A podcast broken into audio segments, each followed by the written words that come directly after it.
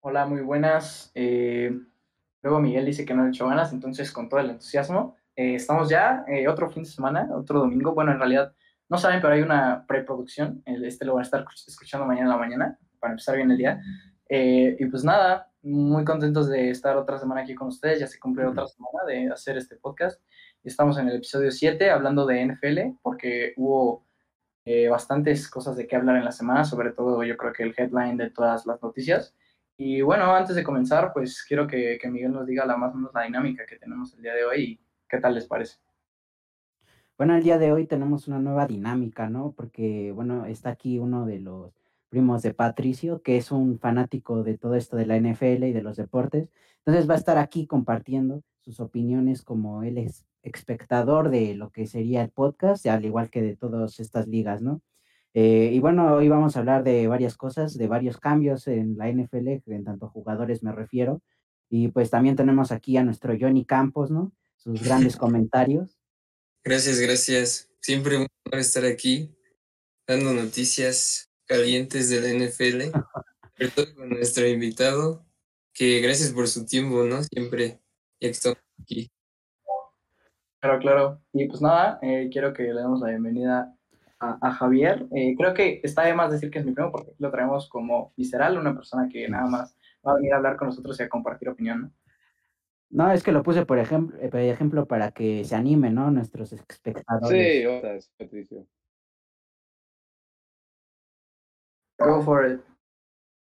Ya, gracias por tenerme, chicos. O sea, sí, soy el de Patricio, pero aunque sea primo, si él dice algo que está equivocado, créeme que lo voy a estar diciendo y todo. Pero sí, muchas gracias por la invitación y pues sí, o sea, yo tengo opiniones de NFL, yo soy norte de California, soy el fanático de los equipos de la Bahía Bahía y um, sí, gracias chicos por tenerme aquí en el podcast, gracias. Ah, un gustazo. Y pues nada, yo creo que vamos a ir arrancando ya, ¿no, Patricio, de una, con esta información que tenemos. bueno, pues creo que mucha gente ya lo sabe, ¿no? Eh, y quien no, aquí se la tenemos como primicia. Bueno, no primicia porque ya salió hace, hace unos días, eh, para ser exactos dos, el viernes. Eh, y pues nada, Carson Wentz renació. Creo que pues vamos, vamos a desglosar todo esto, ¿no? Pero me parece que pues un, un coreback muy bueno que estaba yo creo estancado. También vamos a hablar de la actualidad de Filadelfia y lo que les espera. Y pues nada, se hizo. Eh, ahorita van a estar viendo los detalles del trade. La verdad es que no hubo mucho, mucho que ver. Fueron una tercera ronda del draft de este año y una segunda, una segunda ronda condicional del draft del año que viene. Entonces, pues creo que por donde lo veamos, Indianapolis es ganador y Carson Wentz también. Sí, así es. Carson Wentz, un gran coreback que, bueno, en la temporada esta con Filadelfia, que los llevó a Super Bowl, que obviamente él no ha estado eh, en las condiciones para él brillar por su propia cuenta, ya que pues obviamente el que jugó en ese Super Bowl fue este Nick Foles. Entonces él ha tenido sus oportunidades, pero las lesiones no lo han dejado jugar al máximo, ¿no? Y el año pasado con un rating muy pobre de 72.8, entonces yo creo que es un buen avance, ¿no? Que Carson Wentz se ha cambiado de equipo a Indianapolis, que Indianapolis era justamente lo que estaba buscando, un coreback que le durara ya varios años y no sean corebacks que pasen así en un abrir y cerrar de ojos. Totalmente de acuerdo. Eh, San Johnny Campos, ¿qué onda? ¿Cómo, ¿Cómo te viene esta noticia? ¿Qué estabas pensando? Pues un poco ahí pensando que a lo mejor Filadelfia dejó ir, bueno, se lo buscó. Yo creo que, bueno, está la, la pregunta de que si es como muy la oferta que le hicieron los Colts a, los Eagles y es justa, ya que fue tercer pick de, draft de este año y un segundo pick condicional de, para el 2022. Que ese pick podría cambiar al primero, pero hay dos requisitos. Que esta temporada Carson Wentz con los Colts juegue el 70% de los snaps o la de que juegue, no, que juegue 75% de los snaps o que juegue 70% y que los Colts pasen a playoffs y así cambiaría primer pick. Pues yo creo que esto se va a dar totalmente. Eh, hablando de Indianapolis, este va a ser un equipo que, pues para mí, en este momento, con es que siempre, yo lo había pensado y creo que la mayoría de, de los que nos está escuchando y es fan y ha estado viendo la NFL estos últimos años, a los Colts siempre les hacía falta un coreback Un quarterback, un quarterback. Philip Rivers, no me digan que es aquí eh, ningún quarterback que pudiera liderar a este equipo. Jacoby Brissett menos. Y pues Andrew Locke, ¿qué les digo? La verdad, Mm. eh, un talento bastante grande, pero pues triste, ¿no? Su historia. ¿Y qué opinas, Javi? Ah, pues mira, de que Wentz se va a Colts, es que de los dos ganan iguales. Por ejemplo, los Eagles, me imagino que están felices porque ya se tiene, ya se trata del contrato de Wentz, que fue un contrato enorme, que fue como 128 millones ese contrato. Entonces, pues, por ejemplo, bueno, él es el quarterback que siempre se lesiona y sí lo aman. ¿no? Bueno, es que como la gente de Philadelphia, te lo digo por experiencia, te odian o te aman. O sea, es así, ¿sí me entiendes? O sea, por ejemplo, yo este Carson Wentz, pues no, no les importa tanto su historia. O sea, a fin de cuentas, él no entregó el anillo. Fue Nick Foles, ¿sí me Sí, así es. Y aparte Entonces, bueno, entonces, por relación. ejemplo, a ver, piensa de Filadelfia. Ok, tienen 33 millones por de cap, de- se llaman dead cap, o sea, de no, no pueden mover 30, 33 millones de, de dólares en el- cap, ahí por el contrato, pero se hicieron el contrato de Wentz. Entonces, en Filadelfia, te digo que ellos están pues feliz, porque es como un renacimiento para ellos, porque ellos tienen que preocupar de que Wentz esté lesionando y él tiene un contrato enorme.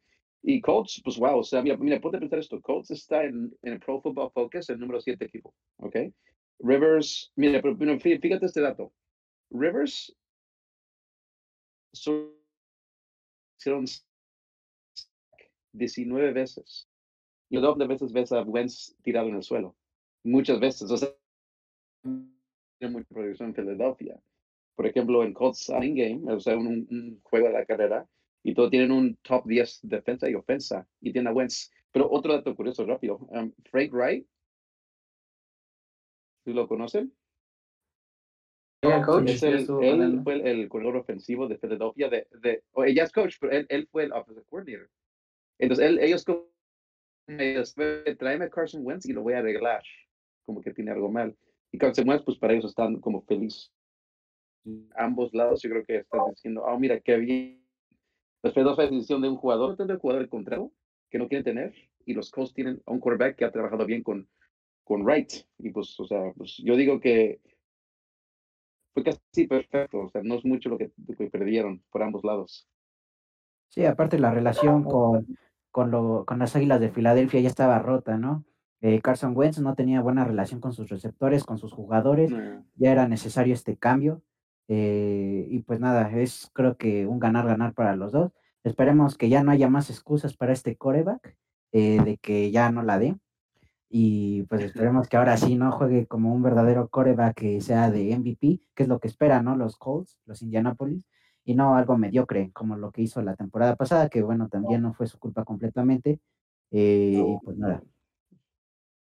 Sí, no, aquí no lo vamos a estar salvando, o sea, no vamos a decir que pobre porque está en un equipo asqueroso, y, o sea, en parte sí, pero en parte no, porque, claro, no, no vamos a decir que él fue el que, o sea, ambas cosas, ni él tuvo la culpa, ni tampoco él no tuvo la culpa, pero pues lo vemos en el, en el nivel en el que estuvo eh, con, con Frank Wright, eh, yo creo que un nivel de MVP, o sea, él estuvo en, la- en las conversaciones para el MVP con Filadelfia, iba ya sabemos ser, lo que pasó, se lesiona, Nick Foles los lleva, yo creo que iba a ser MVP también, y, y los lleva a- al Super Bowl, y bueno, como dice Javi, pues en la memoria, la verdad, a todos nos queda Nick Foles, porque pues fue el que mm, literalmente entró y dijo, "A ver, lo ganamos, hola, aquí estoy, no me conocen, aquí ya está mi nombre, y pues en sí, para Carson Wentz eh, es un muy buen talento, creo que ojalá ya con esto, con este equipo, yo creo que sí, porque tiene muchas armas, o sea, creo que nunca había tenido un receptor como Michael Pittman o como T.Y. Hilton y nunca tampoco había tenido un corredor como lo es Jonathan Taylor, que este es un buque, bueno, eh, yo creo que los mejores barredores eh, de sophomore este año en la NFL, entonces, pues, sentando las bases, tiene buena línea ofensiva y es una de las mejores defensivas, como lo dijo Javi, los Colts, entonces creo que tienen todo para dominar y para ser un buen rival en la AFC. Sí, así es. Yo espero que ahora sí ya haya eh, más competencia, ¿no? Ahí en la AFC. Eh, no nada más que sea es- los Kansas City y lo que era antes Houston. eh, porque bueno, Houston ahorita está, está mal ahorita. Y los Titans, pues también creo que ya necesitan eh, ahí un poco de renovación, ¿no? ¿Tú qué opinas, Milloni? Pues yo creo que, es- o sea, la oportunidad está ahí pues no creo que se le pueda dar otra, porque como dicen Pato que pues los Colts tienen de todo, o sea, tienen una línea ofensiva élite, tanto está el corredor, Jonathan Taylor, un novato que sorprendió la temporada pasada, que pero que es bastante, es un buen jugador y con él lideran la, la ofensiva por tierra y pues la defensa que es como top 10 o top 5 de una de las mejores defensivas que hay. Y yo creo que pues Carson Wentz tiene que aprovechar esa oportunidad que tiene porque pues no creo que tenga otra. Sí, esperemos que no se repitan sus 15 intercepciones y nada más 16 touchdowns, algo lamentable, ¿no? Pues ojalá, ojalá no se repitan. Y... Exacto, y, um, no. Pues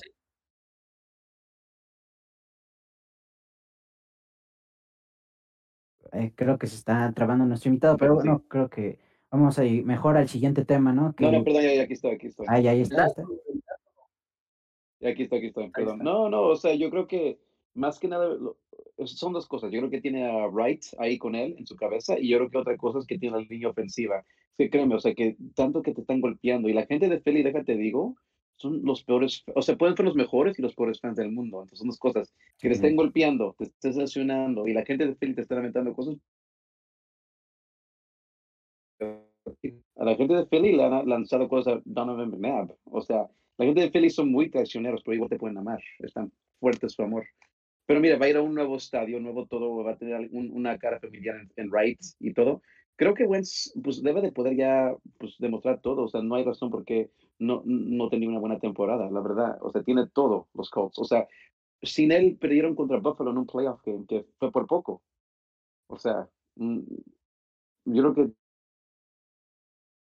todo para poder ser exitoso. Ojalá, ojalá veamos eh, este equipo dominando, ¿no? Sí, esperemos que no se vuelva a lesionar y que no salga en la portada de la NFL, porque ya ves que hay una maldición, ¿no? Mm. Este, Ojalá. Bueno, sí, y quiero traerles un dato y que lo comentemos, eh, ya pasando un poco de lo de Carson Wentz. Igual déjenos saber eh, qué opinan, la verdad no- nos gusta bastante saber su opinión. Yo creo que también hicimos un poco de lado, ya para finalizar, lo que dijo Johnny. No sé si un segundo y tercer pick era lo ideal, eh, pero la verdad lo jugaron bastante inteligentes porque este año tiene una segunda ronda. Filadelfia va a poder escoger en las primeras tres rondas, tiene cuatro picks. Entonces también ojalá se haga de talento. Y el año que viene, pues lo que dijo de las condiciones, si Carson Wentz eh, probablemente no creo que se lesione y si no se lesiona van a llegar a playoffs de calle. Entonces yo creo que pues de alguna manera la jugaron bien o la jugaron a lo seguro, ¿no? En esos picks. Y pasando a- al dato que les quería traer, la verdad esto lo escuché hace poco y de verdad me vuelve la cabeza y me hace pensar en, en el talento y en, y en cómo cambian las cosas en, la NFL. Eh, este dato es que de 2009 a 2016, incluyendo el trade de Carson Wentz, todos los quarterbacks, a excepción del que yo creo que va a ser el, el que también probablemente se vaya, me duele decirlo, eh, todos los quarterbacks de todas las generaciones de 2009 hasta 2016 no están actualmente en el equipo que los drafteó, a excepción de Dak Prescott, que no, no va a haber franchise tag y va a estar en la agencia libre. No sé si vuelva a estar con los Cowboys. Eh, va, a ser difícil porque, pues como ya lo habíamos comentado en el capítulo pasado, muchos movimientos de quarterbacks para muchos equipos. Y pues, final de este dato, la verdad me voló la cabeza de pensar que eso es lo que se supone que debería ser tu QB franchise, eh, por lo menos las primeras rondas, pues ninguno esté ya con su equipo que lo drafteó, ¿no? Sí, eh, así es, Dak Prescott. Eh, bueno, a mí no me parece que se vaya esta temporada. eh, creo que es algo muy arriesgado, ya que pues los Cowboys están en buena posición en la tabla de picks en el draft y no creo que se puedan, o sea, no, no, no veo necesario arriesgarse a por un coreback, ¿no? Y tanto que pues hay varios equipos que están compitiendo igual por la misma posición, entonces a lo mejor no creo que sea lo más seguro que hagan, aunque bueno, Jerry Jones ya saben que luego hace locuras, es el que básicamente ahí controla todo y a él ya le urge un Vince Lombardi, eh, porque pues está siendo viejo, ¿no? Entonces, pues ya necesita algo ahí. Y pues nada, yo creo eso, que Dak Prescott no se va a ir esta temporada, a lo mejor la próxima, pero esta a lo mejor y se queda, al menos que haya varios conflictos en, bueno, lo que tienen los Cowboys, que son el tope salarial, ¿no?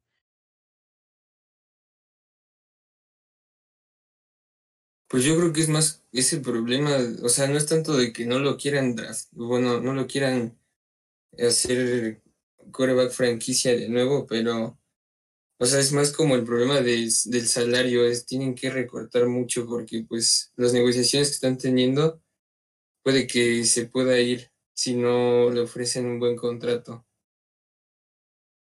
Es lo que todos quieren, o sea, la verdad es lo que buscan, el dinero, el dinero, el dinero. Y si no le das un buen contrato a un coreback, te puede demostrar que se va y porque se lo van a ofrecer en otro lado. La verdad, igual, esto ya es otro tema, pero creo que de, están muy sobrevalorados de vez en cuando los contratos y creo que muchos jugadores deberían de hacer lo que, por ejemplo, Mike Evans hace, que para mantener un equipo junto, pues, no sé, se rebaja el contrato permite que eso se le pague a, otra, a otros jugadores, ¿no?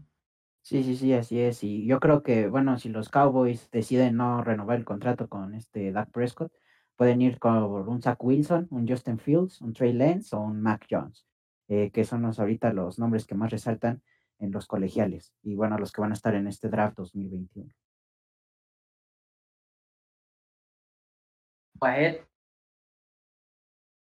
Sí, bueno, ese es un dato muy curioso porque sí, uh, pues, wow, ningún quarterback se ha quedado. Pues que también es cosa generacional. Por ejemplo, ya los quarterbacks, bueno, los jugadores ya en general, afuera de quarterbacks, o sea, ya piensan que ellos mismos son un mercado, son un, una, una, empresa, o sea, por ejemplo, son un, una compañía que tiene que hacer dinero. Entonces ellos piensan, bueno, si esa situación no me sirve, me voy. O sea, es cosa generacional. Por ejemplo, ya Russell Wilson ya no creo ya está enojado con Seattle. Si me entiendes? O sea, ya sé que es diferente generación, pero, por ejemplo, ya muchos jugadores yo creo que ya no tanto piensan en la, lealtad a un equipo, hacer una, un, una leyenda de una franquicia, sino tanto su mercado, su propio beneficio. Y tiene razón. La NFL es muy corta, la verdad. O sea, si una situación, un equipo no te sirve, sí, vas a ser leyenda de Houston, mira, de Sean Watson. Ser una de leyenda de, de Houston, eso trae, o sea, vas a seguir, vas a acabar comerciales de coches usados. O sea, por ejemplo, mucha, que muchos jugadores están pensando, ¿sabes qué? Ok, esto no está funcionando, ya me voy. O sea, ya no hay tanta la lealtad. También es cosa mental de la nueva generación. Y de entiende, o sea, ellos van donde, a donde pagan el dinero. ¿Qué crees que Dak Prescott, por ejemplo, está a saber, quién sabe si se va a quedar con los Cowboys, está pidiendo más dinero? Pues para empezar ya más en el futuro. Si no, pues, o sea, estás en el equipo, no me gusta decirlo, pero es el equipo más, bueno, de, dinero, es el más rico de, de. Pero ¿por qué crees que no ha firmado? Pues no le importa la libertad, o sea, él quiere lo que es el dinero y él está pensando en su mercado. Y de un lado, pues yo creo que tiene algo que ver esto, que es cosa de generación de comparado con otras ocasiones, ¿no? Sí, lo que menciona Javier es algo muy acertado. Digo, en la NFL son carreras muy cortas, principalmente por todo este tema de las lesiones. Eh, alguna vez yo conocí a un jugador aquí de México, profesional, que me dice que todos los jugadores de la NFL salen resentidos de las rodillas, ¿no? Entonces es estar arriesgando ahí, pues básicamente tu salud y pues yo creo que es, tienes que conseguir un buen contrato de dinero, por lo menos para tu retiro, no para el resto de tu vida, si no, pues creo que no sirve de tanto jugar a ese nivel o dar tanto por un equipo. Sí, o sea, es lo que piensan, o sea, totalmente ha cambiado la mentalidad y es por eso, porque ha crecido tanto el mercado. Antes a un jugador no le importaba porque, pues, literal ha cambiado la mentalidad, como dice, como dice Javier, o sea, nuevas generaciones, ahora ya si van a arriesgar tanto, pues piensan va a cambiar. La verdad se me hace una mentalidad muy egoísta, pero bueno, es parte del negocio. O sea, el deporte profesional es un negocio. Entonces, pues, a ambas partes creo que, que tienen pues, en, sí lo bueno y lo malo. Creo que, pues, preferiría vivir el, deporte de antes que, que, se vivía con más pasión. Y en general, ¿eh? no nada más hablando de NFL, en, en todos los deportes, se vivía con más pasión y había más lealtad. Y como digo, o sea, pues no te imaginabas, o la gente, muchos igual como dice Miguel y ha escuchado, que deportistas no se imaginaban lo que ahora llega a ganar cualquier deportista. O sea, por ejemplo, lo mismo lo hemos visto con los contratos. El contrato de Mahomes, cuando se iba a imaginar Montana con los Chiefs o con los 49ers que iba a tener un contrato de tanto dinero? Eh, pues, o sea, es, como va creciendo el mercado y también en todo en la vida, ¿no? Eh, la moneda incrementa y todo es más caro cada vez. Pues sí, pero a mí no me, se me hace egoísta. Bueno, si tú eres bueno en lo que estás haciendo, no, no veo el egoísmo en parte de buscar más dinero, ¿no? En buscar algo que, pues obviamente si a otro equipo le están pagando lo mismo, porque a mí no, bueno, a mí no se me haría egoísta, es algo que supongo que se debe de hacer. Eh, y bueno, también ya depende de cada jugador de lo que quiera, ¿no? Al final los intereses son más monetarios, ¿no? Pues, en los últimos años no he conocido a uno que sea eh, realmente leal, muy pocos. Pues sí, ahí tenemos varios ejemplos de lo que está pasando esta temporada, varios cambios de coreback. Es, un poquito. Sí. Mira, no, no, sé si han visto una, una escena de una serie que se llama HBO Barbershop, donde tienen Antonio Brown, LeBron James y otros más ahí hablando. Y dijo algo muy curioso Antonio Brown, que luego es un poco loco, ¿no? Pero dijo algo muy curioso, que muchos jugadores ya no piensan, antes no pensaban en ellos mismos. Por ejemplo, ahorita eh, él comentó que estaba viendo a Jerry Rice haciendo comerciales de KFC donde tiene un, un, casco y se está comiendo la, la, la, pierna de, de, de, pollo así en el casco. Entonces dijo, Antonio Brown dije que qué mala onda para él, digamos, le rompe el corazón ver que Jerry Rice tenga que hacer comerciales así y que no, no está pensando en negocio. Entonces, es lo que es lo que está pasando. Él lo mismo dijo que muchos jugadores ya, sí es egoísta, pero pues es realidad. O sea, están, digamos, que quieren jugar, quieren arriesgarse, pero igual quieren tener su mercado después del fútbol asegurado, es lo que quieren. Sí, bueno, también esto del tope salarial creo que es un tema eh, que es muy acertado, o sea, aparte del egoísmo o como lo que quieran ver, eh, creo que el tope salarial es muy adecuado de que tú tienes tu oportunidad como equipo, un año que te va mal, tienes tu oportunidad de armarlo, de hacer un buen equipo y si no lo logras en ese año, pues tienes que darle chance a los demás, ¿no? Para que pues el flujo aquí de los equipos sea eh, pues más continuo y no nada más se hagan estas dinastías que se hacían antes, ¿no? Creo que es lo que busca principalmente el mercado de allá de Estados Unidos, que no solo un equipo sea el ganador, porque pues se pierde mucha audiencia. Y al final por eso es que la NFL es como una de las ligas más competitivas, porque pues de todo todos los equipos tienen su chance tanto en el draft y jugadores que van saliendo de agencia libre y todos con el mismo presupuesto pueden contratar jugadores muy buenos. Así es. Y... Lo que nos gusta ver.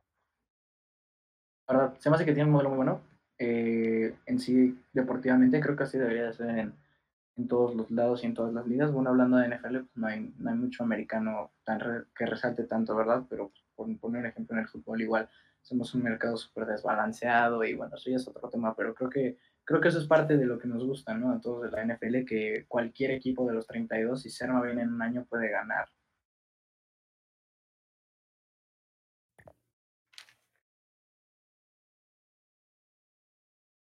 Sí, no, exactamente. Bueno, es que es ese balance. igual no creas mucha cosa comercial porque hay un equipo que se la pasa no ganando, por ejemplo, bueno, es que lo que me... Los Browns, aunque no ganen, siempre hay gente en el estadio, pero bueno, lo que hace es que tener un balance donde, como, como ustedes dicen, cualquiera puede ganar cualquier año, es que igual, por ejemplo, es la cosa, es lo que hacen muy bien los vaqueros. Ellos, lo que ellos hacen es que si los vaqueros tienen un por ciento chance de llegar a los playoffs, ganan un dineral. Entonces, es lo que es, es más que nada negocio. Yo digo que está bien eso, o sea, eso es lo, bueno del balance, ¿no? O sea, no tienes así como un equipo como en la Bundesliga, donde sea, ¿no? cualquier otro lugar del mundo, donde la tienes un equipo dominando, por lo más dos o tres y ya, bueno, que pues, qué pasión hay, no hay nada de orgullo en la temporada, ¿no? Claro, pues ya te lo espera. O sea, el, por ejemplo, como dices, la Bundesliga, el, el Bayern Múnich o donde sea, o sea, en México, el América y el Tigres son los que más dinero tienen, los que más le pueden invertir, siempre están dominando. Entonces, pues no se me hace. Es atractivo, pero la verdad creo que me gusta mucho más este modelo que manejan.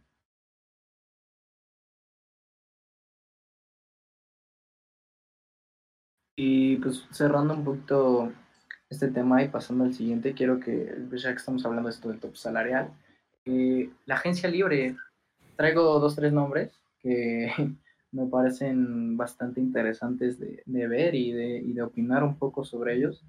Primero es que hace pues, más o menos en esta semana, la verdad no recuerdo el día, eh, Richard Sherman ya, Richard Sherman, eh, este campeón con los Seattle Seahawks y subcampeón también, ¿no? Contra los Pats. Eh, recuerdo ese video en el que están pasando como Malcolm Butler intercepta a Russell Wilson y él se desmaya eh, es un jugador, es uno de los mejores corners que he visto en los últimos años, eh, muy dominante con esa legión del boom. Y pues los últimos años la pasó con, con los 49ers, los últimos dos años, llegando a otro Super Bowl. Eh, y pues la temporada pasada se lesionó, ¿no? No vimos claramente a Richard Sherman Prime. Y bueno, este año ya probablemente no regrese, es lo que, lo que ambos, de, de ambas partes dijeron, los 49ers no piensan traerlo de vuelta y Richard Sherman tampoco piensa regresar.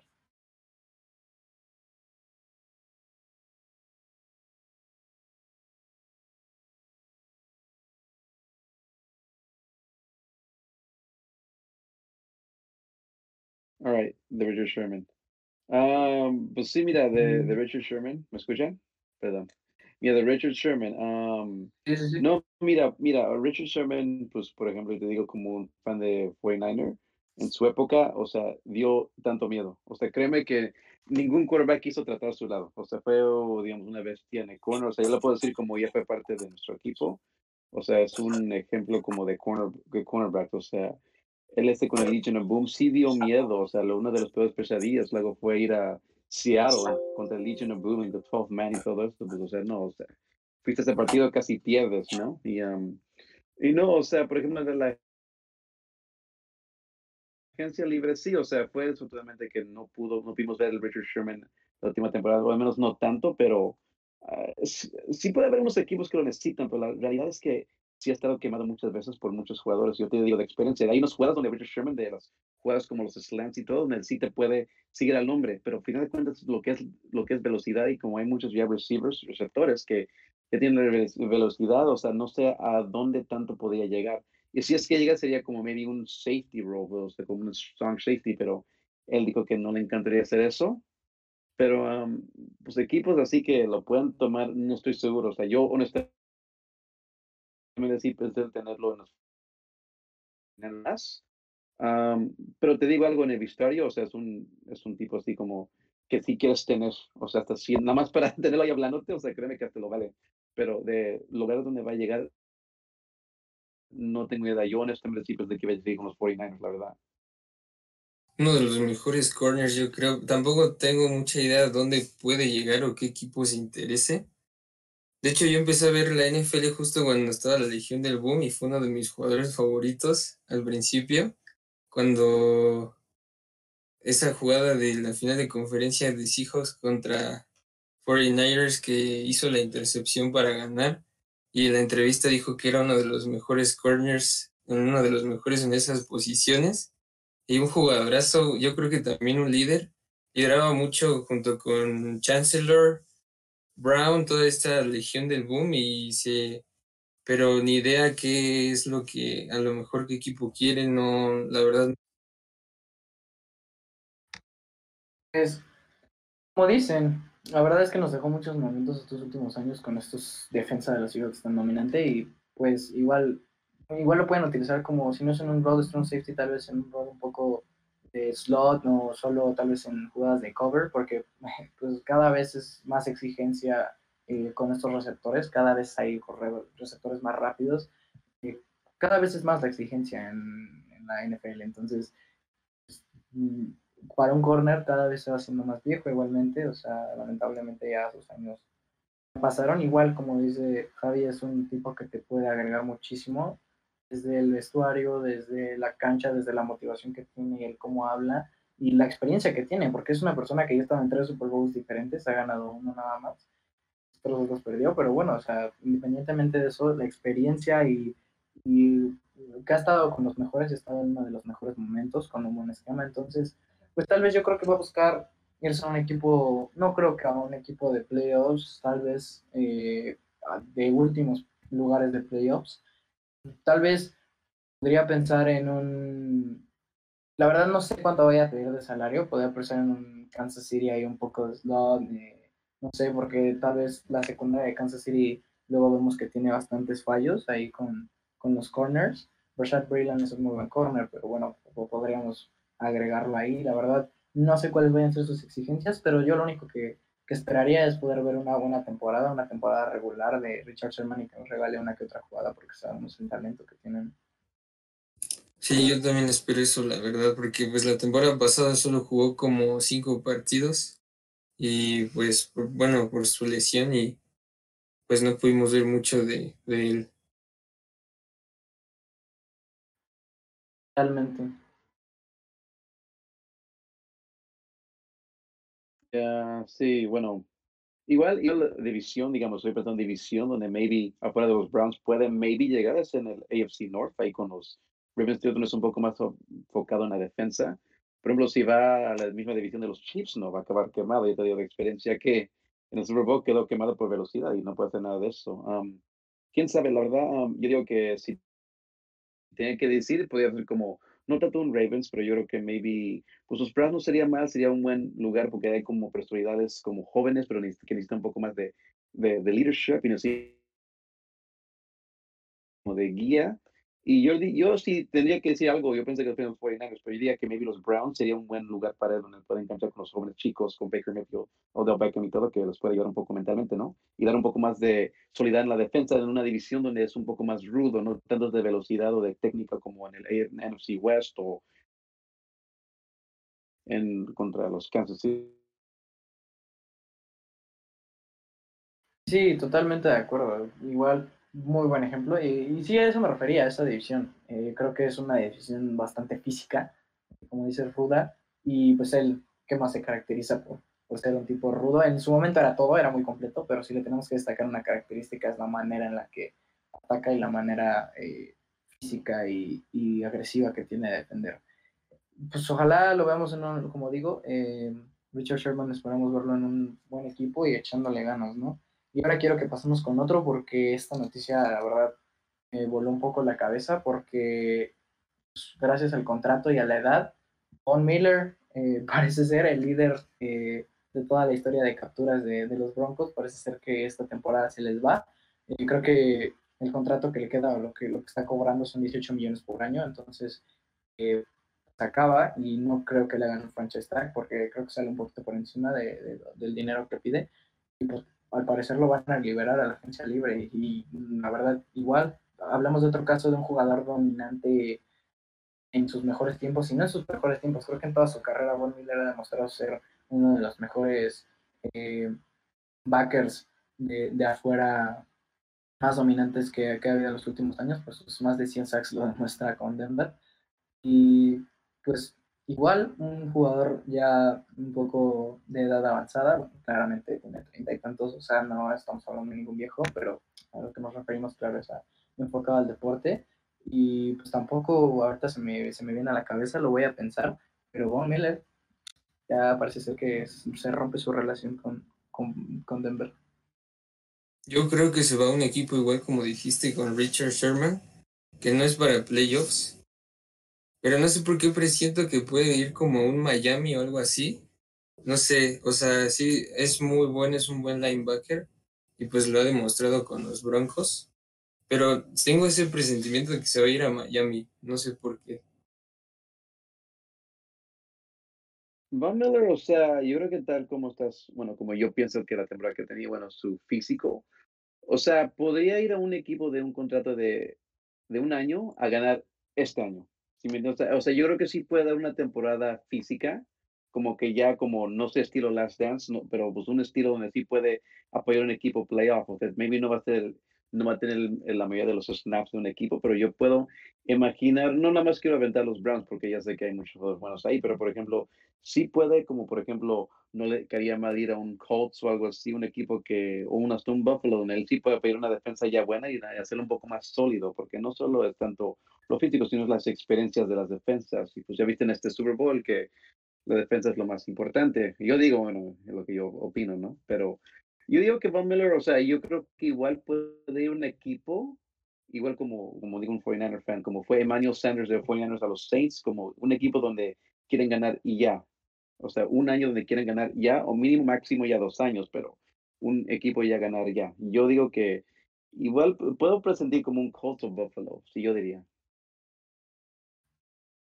Sí, unas defensas dominantes que tal vez una pieza como él sea un extra, ¿no? Y sí, estoy totalmente de acuerdo con ambos.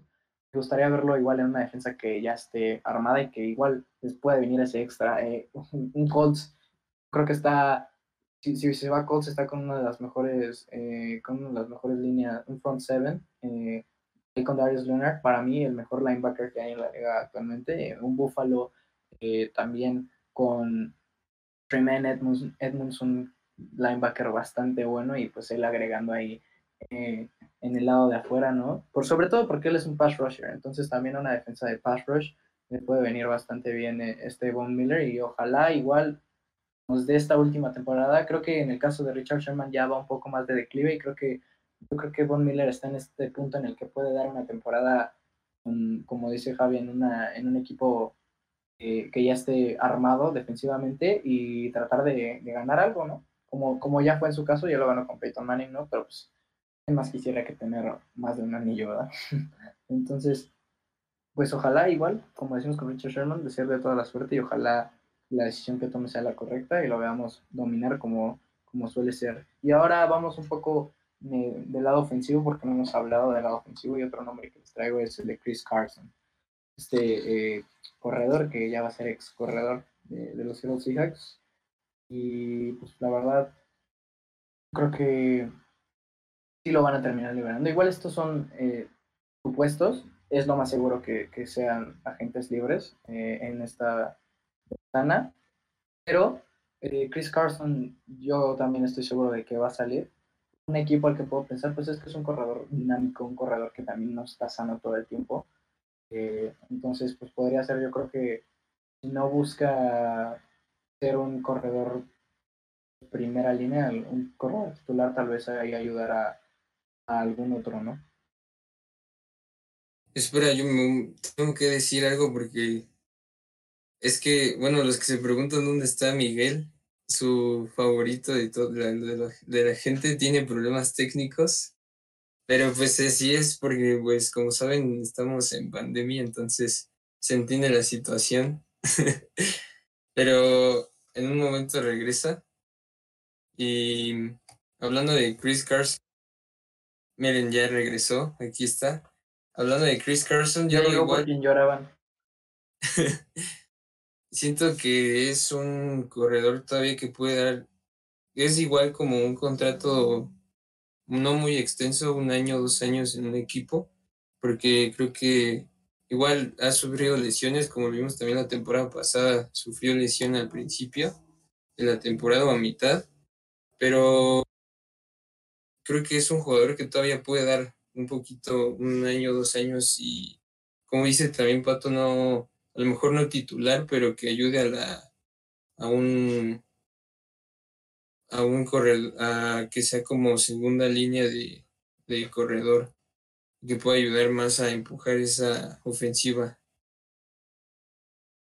Pues mira, la, la posición de running back, bueno, en mi opinión ahorita en NFL como tratan los jugadores, es muy raro. Por ejemplo, e, es unas posiciones que usas las piernas y te deshaces de ellos si me oye, te digo algo que ahorita que se va Carson, pues está muy enojado Russell Wilson porque fue su running back, pues o sea, como leal y dependible. O sea, Chris Carson, pues igual puede ir a, unos lugares, pero por ejemplo, hay muy pocos casos donde hay muchos running backs que quieren aceptar, como por ejemplo, ahí viste que Frank Gore se fue a Miami, a los Colts y todo eso. Hay unos running backs que sí aguantan, pero es muy difícil para un equipo dar como chance en running back si pueden dar uno fresco. A final de cuentas, Mm, para muchos ya offensive coordinators, los coordinadores ofensivos, ya están pensando más en patas jóvenes. Bueno, no es que Carson tampoco está tan viejito, pero si yo tenía que decir maybe un lugar para Carson, o sea, pues, ¿qué te digo? Puede, puede ser un lugar donde puede ser un third down back, donde pues, es muy físico. Yo lo he visto jugar contra los Niners y es muy físico contra la línea defensiva de los Niners. Sí jugó muy bien, es muy útil y todo. Igual puede, puede ser que tiene un destino, pero yo diría que puede ser un destino como más como, no sé por qué se me hace, no, no creo que tanto los, los Saints, pero igual puede ser como en Carolina, si es que se deshacen de, de su corredor, así, pero pues no sé, es muy complicado para un running back, especialmente como tiene la mentira muchos coches, que los running backs pues, se usan y se deshacen. Entonces, para mí, no sé, está muy complicado su caso. Yo honestamente pensé que se iba a quedar en Seattle, la verdad, entonces. Pues para es que tenía todo para quedarse en cero.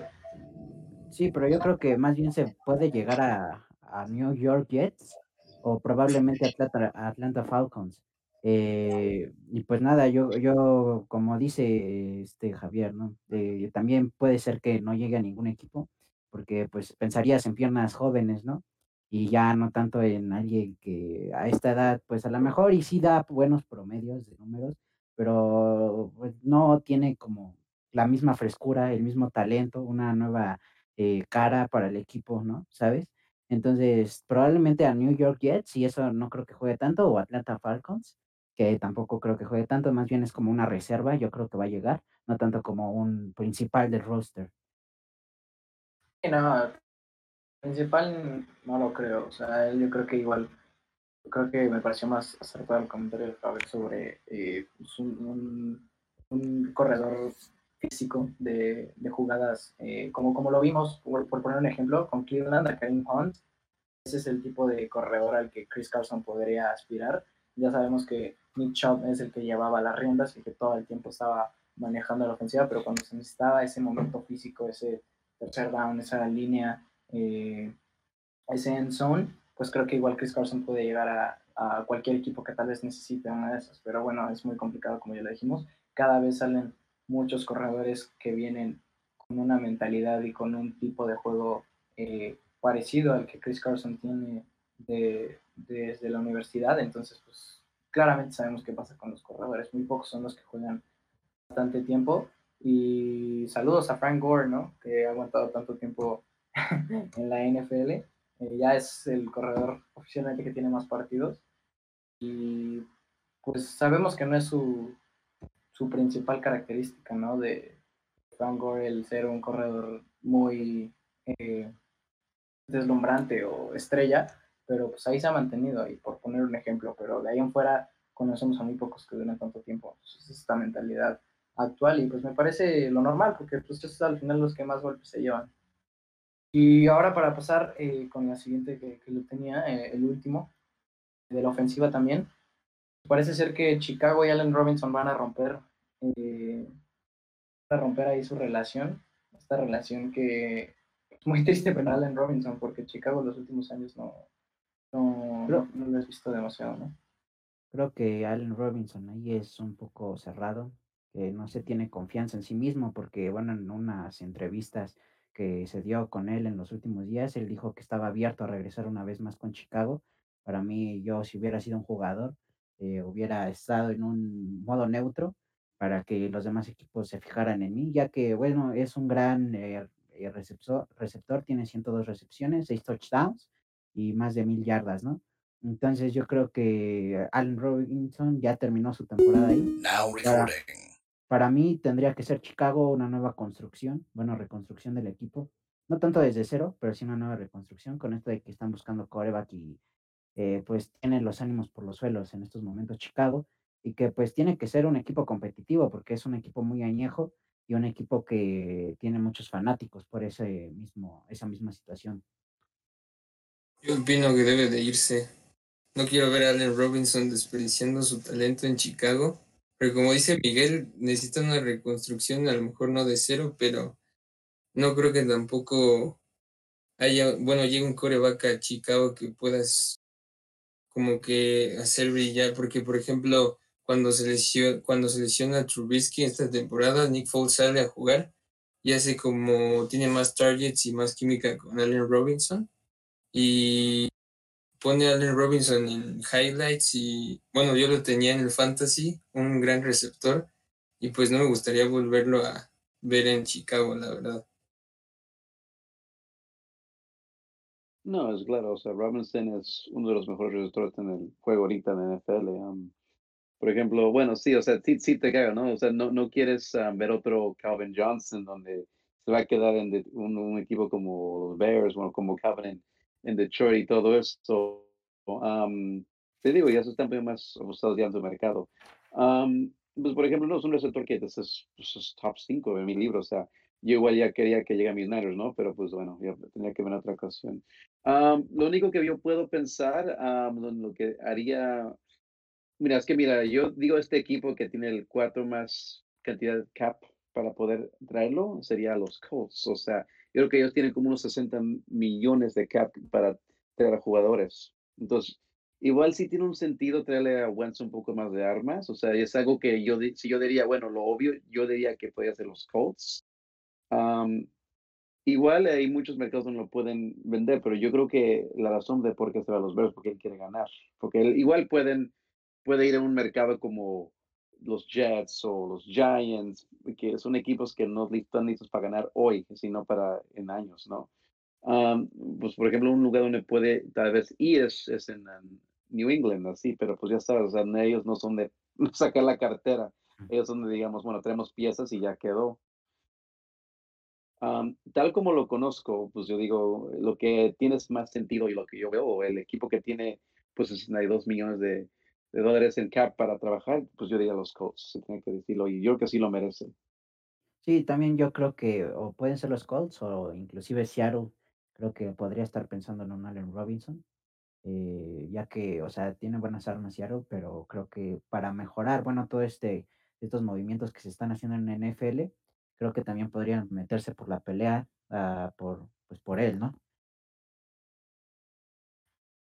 Sí, igual necesitan armas ambos equipos. Eh, a Carson Wentz ya no quiero pensar que si le traes a Allen Robinson junto con T.Y. Hilton, junto con Pittman, junto con Tyrant, bueno, eh, ya no quiero pensar en ese equipo porque creo que es de mis candidatos favoritos. Yo creo que sin, sin Allen Robinson, ya con, solo, solo con Carson Wentz se, se convierte en un top 3, 4 para mí de candidatos al Super Bowl y al anillo del año que, que viene y pues todavía le agregas un arma como Allen Robinson. Es que la verdad los Colts están en toda la posición para ser el mejor equipo de la NFL, ya solo falta que se unan las piezas y que lo lleven a cabo, que yo creo que es lo más difícil, que lo lleven a cabo. Eh, y pues sí, yo creo que Seattle y Colts igual serían mis dos principales eh, objetivos si fuera Allen Robinson, porque en Chicago eh, quiere ganar y, y, ya tuvo sus años de experiencia ahí y pues Chicago sabemos que está en modo de reconstrucción desde hace 20 años, ¿no? se va, no creo que quiera ser parte de eso. Es un caso muy parecido es de Sean Watson. O sea, no creo que quiera ser parte igual de un caso de reconstrucción de 20 años. Entonces, y pues veamos qué No, no, a ver, Watson, Watson es un chillón, o sea, eso más que nada, más de que reconstrucción, a Watson es un chillón. Eh, entonces, yo ahí como jugador, algo que muchas veces pasa, bueno, es otro tema muy aparte, pero ya lo sacaste a flote, ¿no? Yo creo que muchas veces lo que pasa es que como jugador te piensas que eres superior a una institución, cuando pues no es así. Y para mí eso es un berrinche de Watson. Pero bueno. Eh, o sea, ya sacaste, ya, ya te piqué ahí, ¿no? El remordimiento que traía. No, remordimiento, es que Watson no es chillón, ¿qué le, qué le vamos a hacer? O sea, no, hay. Si ya escucharon, escucharon los podcasts pasados, sabemos que ahí a, a Miguel trae un poco de, de dolor, no sé, no sé qué le hizo Watson. No, no dolor, pero es la verdad, es la verdad, o sea. No, pero Green ¿qué tiene que ver aquí? O sea. No, mira, Watson es un jugador como pues, de la nueva generación. O sea, la verdad, como Watson va a haber muchos más que se van a querer proteger. Igual le puedo decir chillones que, bueno, es que antes pues fue NFL, o sea, fue que te golpeen y te aguantas. O sea, y los jugadores ya están empezando en el mercado propio. O sea, Watson pues tal como si a ti no te gusta Watson, no te gustan los quarterbacks del futuro. Déjate digo, porque ya son una nueva generación de quarterbacks, yo te digo. Sí, bueno, hay algunos, bueno, está bueno. Es que hay algunos que, que te digo, eh, el que viene ahorita en la en el draft, creo que es un quarterback muy, eh, muy atlético, muy físico. Entonces no, no creo que todos los quarterbacks vayan a ser como Watson, en el sentido de corredores, ¿no? Pues es a lo que te estás refiriendo, de que van a ser muy corredores. Bueno, pero cada vez salen menos, cada vez salen más. Yo sí, yo me creo su mentalidad de mercado. Ah, ya, ya. Mira, por ejemplo, mira, te digo algo, Russell Wilson, yo, yo te digo experiencia, porque yo sí veo muy cerca los Seattle Seahawks, son los rivales más grandes de los 49ers para mí. Russell Wilson empezó con un, un niño de, sí señor, lo que tú quieras. Así empezó con el coach, pero créeme, ahora ya está dando la vuelta a Watts, um, Russell Wilson, perdón. Pero, ya, ya, se está enojando, es, ya que está, quiere más dinero, ya quiere más protección. Ya pero Russell Wilson es un jugador que ya ganó. No, bueno, sí, o sea, el, talento está bien, sí. Bueno, yo, yo en mi persona, yo digo como un fan de 49ers, la Legion of Boom le ganó ese campeonato. No Russell Wilson. Si te acuerdas, o sea, el Legion of Boom, o sea, deshizo un buen equipo de los 49ers, los interceptaron, los, los, pues como, o sea, como los dicen así, les, les golpearon. O sea, el, el Super Bowl es más el Legion of Boom o sea, él tuvo su momento de, de, de cerrar la conversación donde, oh, ¿quién fue Legion of Boom? ¿O fue Russell Wilson? Bueno, pero eso es otro tema, ¿no? Ya viste qué pasó en esa jugada, ¿verdad? O sea, no te puedes olvidar de Beast Mode y todo esto. Pero bueno, la, el tema de actitud de como estilo de Sean Watson, igual yo no estoy de acuerdo. O sea, igual pues yo, yo sí pienso, mira, estás en un equipo, o sea, te lo piden, pero es la realidad que la, estos quarterbacks están aprendiendo. ¿Sabes que Yo quiero ganar mi dinero. Y si no me gusta mi situación, me la cambias o me voy. Y maybe es chillón, pero pues te digo, o sea, son muchas cosas, ¿no? Igual pueden pensar, sabes que ya no quiero esta situación, quiero mi dinero, quiero cambios y si no me los das, voy a un lugar donde me lo dan. Bueno, bueno, aunque Russell Wilson, eh, bueno, eh, yo lo digo más por los MVPs, porque bueno, eh, un MVP es más individual, más que un Super Bowl. Entonces, este, bueno, Russell Wilson ya tiene trayectoria, Watson apenas está empezando. Para mí, a mí se tuvo que haber aguantado un poquito más, unos dos años por lo menos, y no ser tan precipitado, porque bueno, no sabe también a qué destino va a parar, no sabe si va a ser la misma conexión que tenía, bueno, no tanto con Texas, pero bueno. Sí, pero es Houston, son Houston, o sea, tampoco está en un equipo donde tiene una historia donde dices, ah, mira, aguanta, ok, sabes que los, ya viste, no sé, un equipo como los 49ers, un equipo que tiene un peregrí de Super Bowl, o sea, también tienes que entender, él tampoco está en los Colts, tampoco está en Cowboys o 49ers, está en the Houston Texans, o sea, también tienes que pensarlo por ahí. Sí, pero vamos a ver. Yo, yo, en esta en esta temporada va a ser definitiva para Watson si no hace nada aquí, eh, al equipo que vaya, eh, eh, vamos, va a demostrar que va a tener que bajarle un poquito a sus ánimos que trae aquí un poco subidos. Y pues vamos a ver qué pasa con ese jugador. Pues como dice Johnny, ¿quién quiere estar en Houston? DeAndre Hopkins, adiós. adiós. O sea, nadie quiere estar en Houston. John Elway hizo lo mismo. Él, él, él, se quiso ir de los Colts. John Elway no quería ser un Colt y estaba en los Colts. Dije, ¿sabes qué? No, yo me voy de los Colts. o sea, digamos, no, no es el primero que lo hace. Dije, no, voy a un una organización que son de losers, y antes los, en su época sí fue losers, o sea, igual um, Eli Manning dijo, no voy a ir a San Diego, ¿no? O sea, sí, de que hay chillones, hay chillones, siempre va a haber, si me entiendes? Es que ellos ven, sabes que no quiero estar aquí, no veo un futuro. La verdad, yo, yo me sorprendió mucho que aguantó tanto lo que aguantó en Houston Texans, para empezar. Pues sí, pero bueno, vamos a ver qué pasa con Watson, porque sinceramente no creo que sea así un coreback top top, pues para mí es un coreback promedio y pues vamos a ver qué hace. Ahí luego vamos a callar bocas, como ya lo hicimos. En, Hablando de quarterbacks, yo les tengo una pregunta. ¿Creen que Jalen Hurts sea quarterback titular de los Eagles? Va a tener competencia, pero yo digo que sí.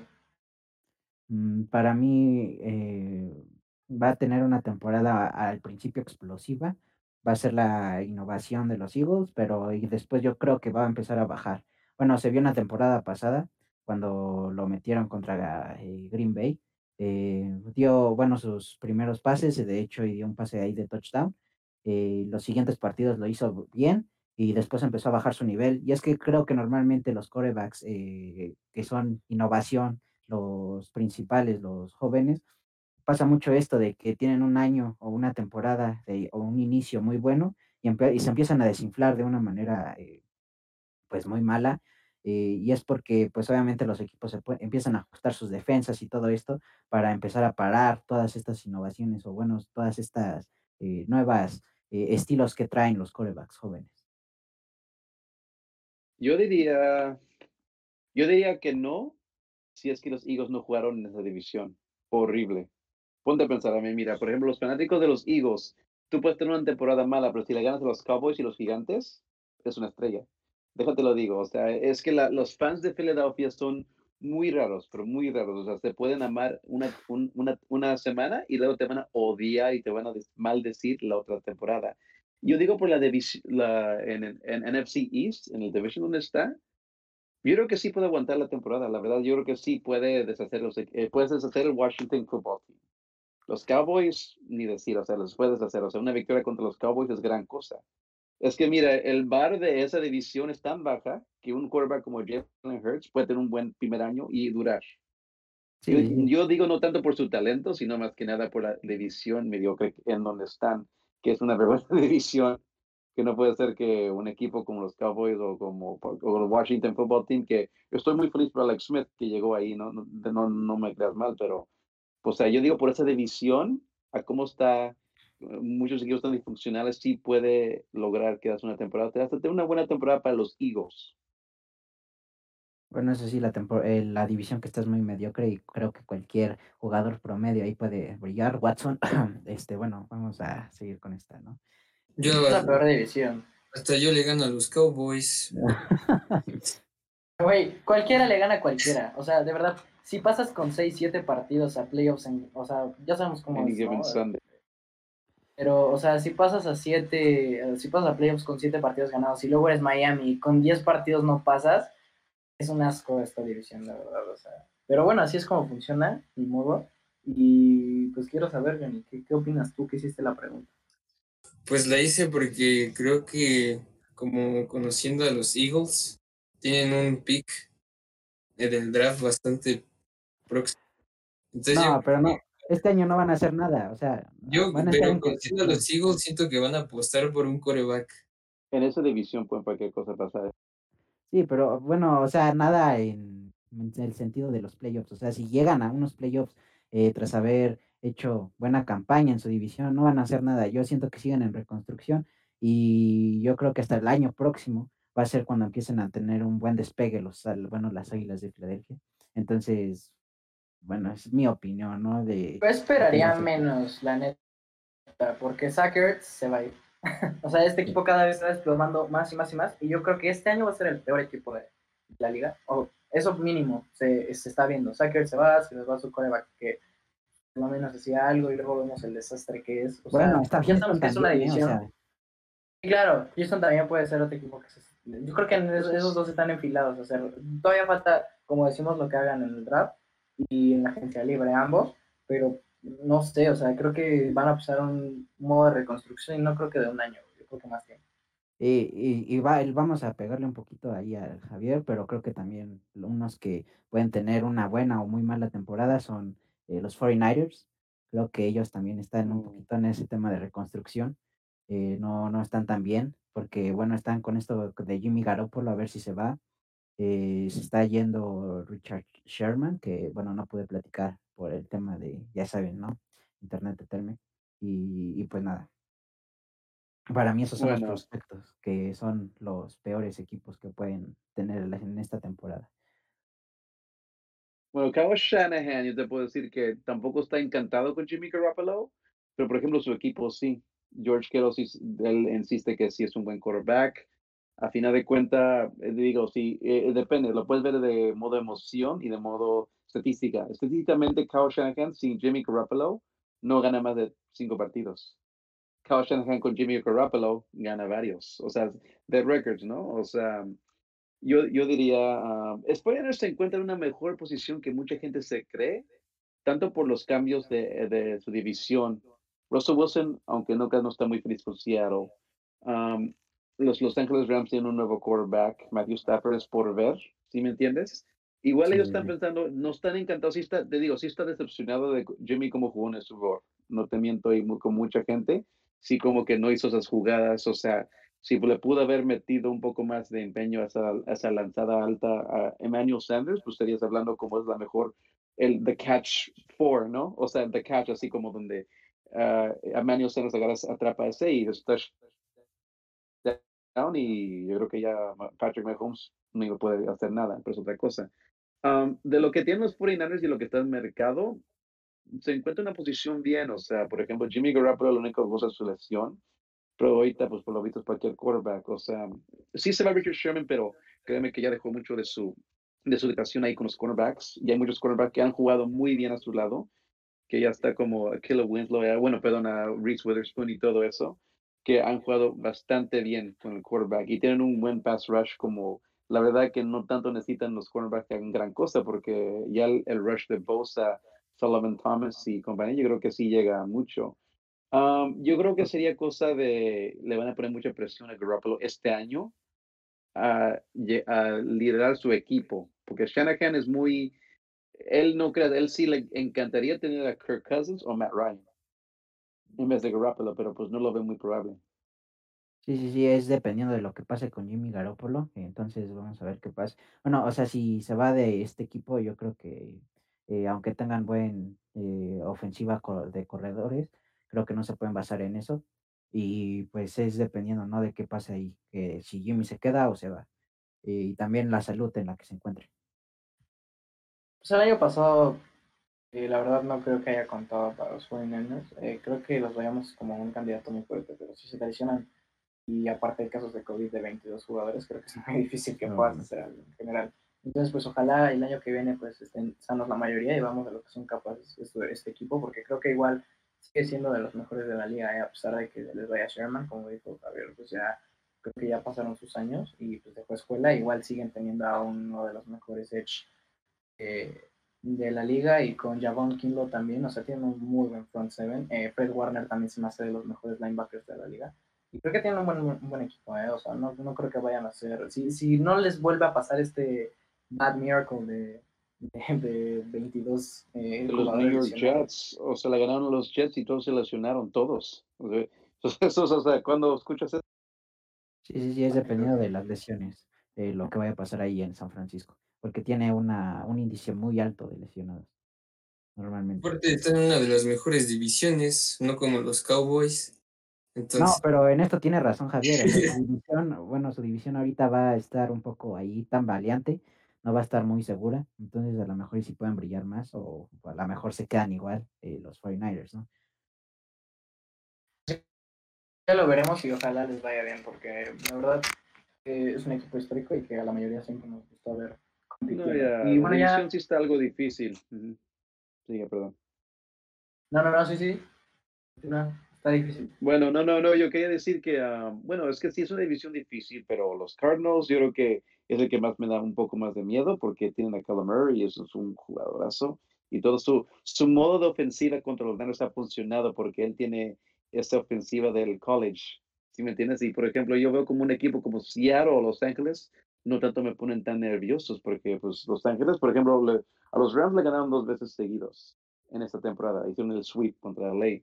Y pues ya viste de Seattle, pues todavía falta, ¿no? O sea, sin quarterbacks, o sea, yo, yo creo que en la división de los Niners, yo creo que sí está un poco más entre, yo diría los Cardinals y los Niners, no tanto los Seattle y los Angels, yo digo.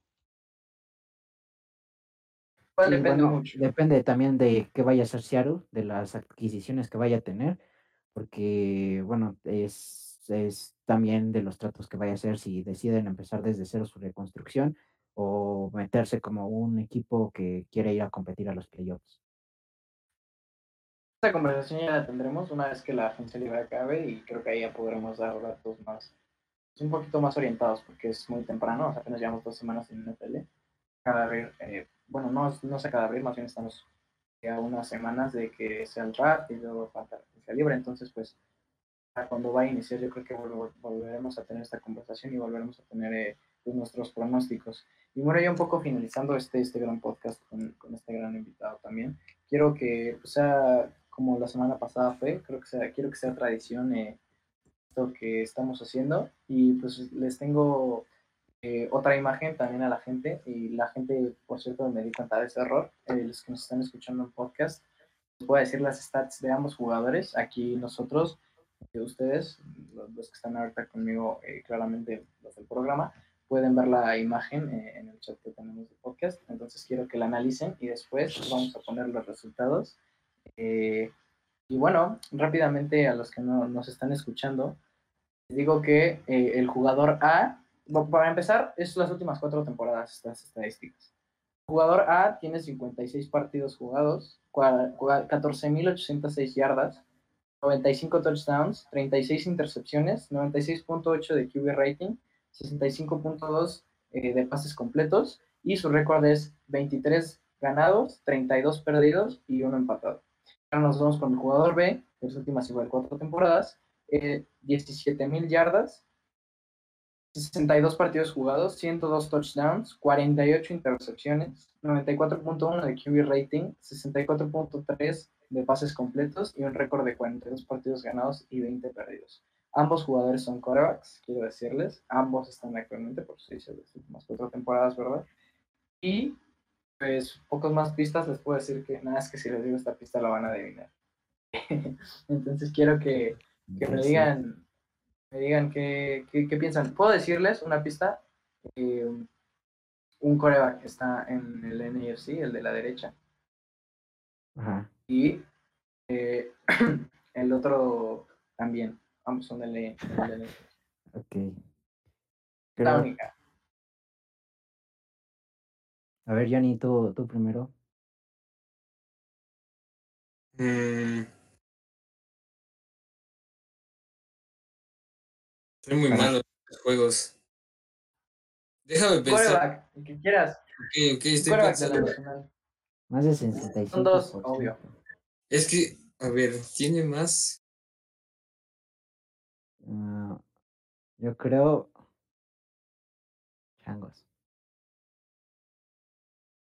Sí que está complicado. Dejamos pensando. Mm, Mientras, en lo que lo piensan, eh, pueden decirlo al azar, igual latinas. San Johnny es el rey de los programas. Hombre, Mientras lo siguen pensando, eh, quiero hacerles este pequeño comercial rápido que siempre hacemos en todos los podcasts, que nos pueden seguir en todas nuestras redes sociales, ya saben. Eh, por cierto, vemos esta semana Patreon, ahí estaremos eh, teniendo contenido exclusivo para quien nos quiera contactar. Igual está en el Linktree, en, en Instagram, en Facebook, en todos lados, en YouTube, en Twitch, estaremos en todas las plataformas. E igual para quien nos esté escuchando eh, en cualquier plataforma de podcast, eh, igual nos pueden encontrar. Si no tienen Spotify, pueden escucharnos en Google Podcast y si no en Apple Podcast, en cualquier lado nos pueden escuchar. Entonces, pues ahí es su elección. Y ahora sí, rápidamente, eh, también ustedes, por favor, piénsenlo en este juego. Es un poco para, para que piensen y para que pongan a prueba más o menos eh, qué, qué tan buenos son este tipo de minijuegos. ¿no? Entonces, ¿qué? ¿Ya tienen una idea o no? Mm, ah, es actual, no, dices. ah, Es actual, ¿no? ¿Actual? Actual. Sí, últimas cuatro Ah, temporadas. Ah, Ya fue. Aaron Rodgers. Sí. Rodgers, ya. Aaron Rodgers. ¿El otro? Mm, No, yo creo que el jugador B es Aaron Rodgers. Ah, no, no, no es cierto, porque tiene muchos. No, fue el. A fue Rodgers. Y yo Ajá. pensando en quarterback de la historia. Pues, de actor actual. Um, a ver. Mm, No, no es Rodgers. El favorito de Sean Watson. ¿no? No, no, a ver, yo creo que el jugador A, uno de ellos dos creo que tiene que ser eh, Russell Wilson, no sé por qué se me hace eh, que está ahí y el otro, Sí. Uy, no, está muy complicado, sinceramente. No creo que esté ¿Qué Rodgers. les va? eh? Está, complicado. Está complicado. Baker Mayfield, no. Baker Mayfield también es otra, lo que es NFC. Así que ahí les va la foto, por favor. Eh, ya también la estará viendo nuestra, Y nuestro- Jared está. nuestro público también ya la estará viendo. Y pues ya está el jugador A, eh, justo el trade. Matthew Stafford de un lado, Sí. Jared Goff del otro. ¿Qué opinan de estos quarterbacks del trade que pasó? Ya hablamos también de él la semana pasada, pero pues quiero, quiero que nos digan qué les espera a ambos. Para mí, para mí los Leones no hicieron un buen movimiento con ese trato, con un Jared Goff. Eh, para mí tuvieron que ir a buscar un nuevo coreback, uno con, pues sí, con nuevas ideas, porque creo que Jared Goff es un coreback muy limitado. Eh, pues Stafford para mí yo creo que a lo mejor y sí puede hacer grandes cosas en los Rams. Creo que sí es un coreback medio completo, pero no tenía equipo o en, en este, ¿cómo se llama? En los Leones de Detroit. Ok, Pues para mí, a ver si me preguntan a mí, pues lo de Stafford, am, pues mira, bueno, a ver, como fan de 49ers no quiero que le llegue bien al equipo, quiero que sea una falla y que acabe lesionado. Bueno, no, no acabe lesionado, pero que pida todos los partidos contra los Niners. Pero ah, lo que yo he visto en esta división, lo que pide mucho el quarterback, yo te lo digo, es un poco de movilidad. O sea, no tienes que hacer tanto Russell Wilson o el MVP de Sean Watson, pero sí necesitas un poquito de movilidad, un poco de rollout play, un poco de un poco de movilidad. Y es que la verdad, porque en NFC West es, es mucho de, mira, pues, pues mira, ya sé que no juega con él, pero Aaron Donald es, es de presionar al quarterback, o sea, la defensiva de los 49ers de presionar al quarterback. Seattle quiere mantener su ADN, entonces, pues, por ejemplo, le están pidiendo a Matthew Stafford que esté ahí, que esté dirigiendo, y yo creo que no es el lugar correcto para ese tipo de quarterback play. Um, Jared Goff, pobre, o sea, te digo, o sea, vas de Los Ángeles a Detroit y te, déjate digo, de experiencia, Detroit no es una bonita ciudad, pero bueno, de otra, otro estilo, pero um, pues no sé, o sea, igual yo creo que sí, Stafford sí se merece un equipo que puede llegar a los playoffs y en Detroit, pues sí, él sí llevó Detroit en los playoffs, pero yo creo que ya le están pidiendo mucho a su edad y su división, yo creo que no fue la buena opción para él. Sí, bueno, yo creo que a lo mejor, bueno, es que es dependiendo también de cómo llegue físicamente este Stafford. Y creo que la división norte eh, de la NFC eh, es más de un- una buena línea secundaria. Eh, porque ahí creo que los corebacks son más explosivos. Eh, entonces, creo que no fue lo que tampoco lo indicado para Jared Goff, que no, bueno, en la última campaña no hizo muchos pases de más de 20 yardas. Entonces, eh, creo que fue un intercambio muy apresurado para los dos equipos. Al final aquí creo que salen ganando los Rams. ya necesitan un coreback. o sea, como dice y sé que también está diciendo un poco de la del que quiere pensar lo peor, claramente, para los Rams. Pero pues creo que les hacía falta este coreback. Sin duda, yo creo que está en el top 10 de los corebacks de la NFL. Es un coreback con experiencia. Sabe lo que es perder, también sabe lo que es un poco estar en situaciones complicadas. Y, y ojalá verlo, pues, este dinamismo y con este talento de, de los Rams. Y pues, sí, la verdad, yo creo que los Rams son los que están ganando. que les digo? Detroit siempre es Detroit y Jared Goff siempre ha sido Jared Goff. Sí.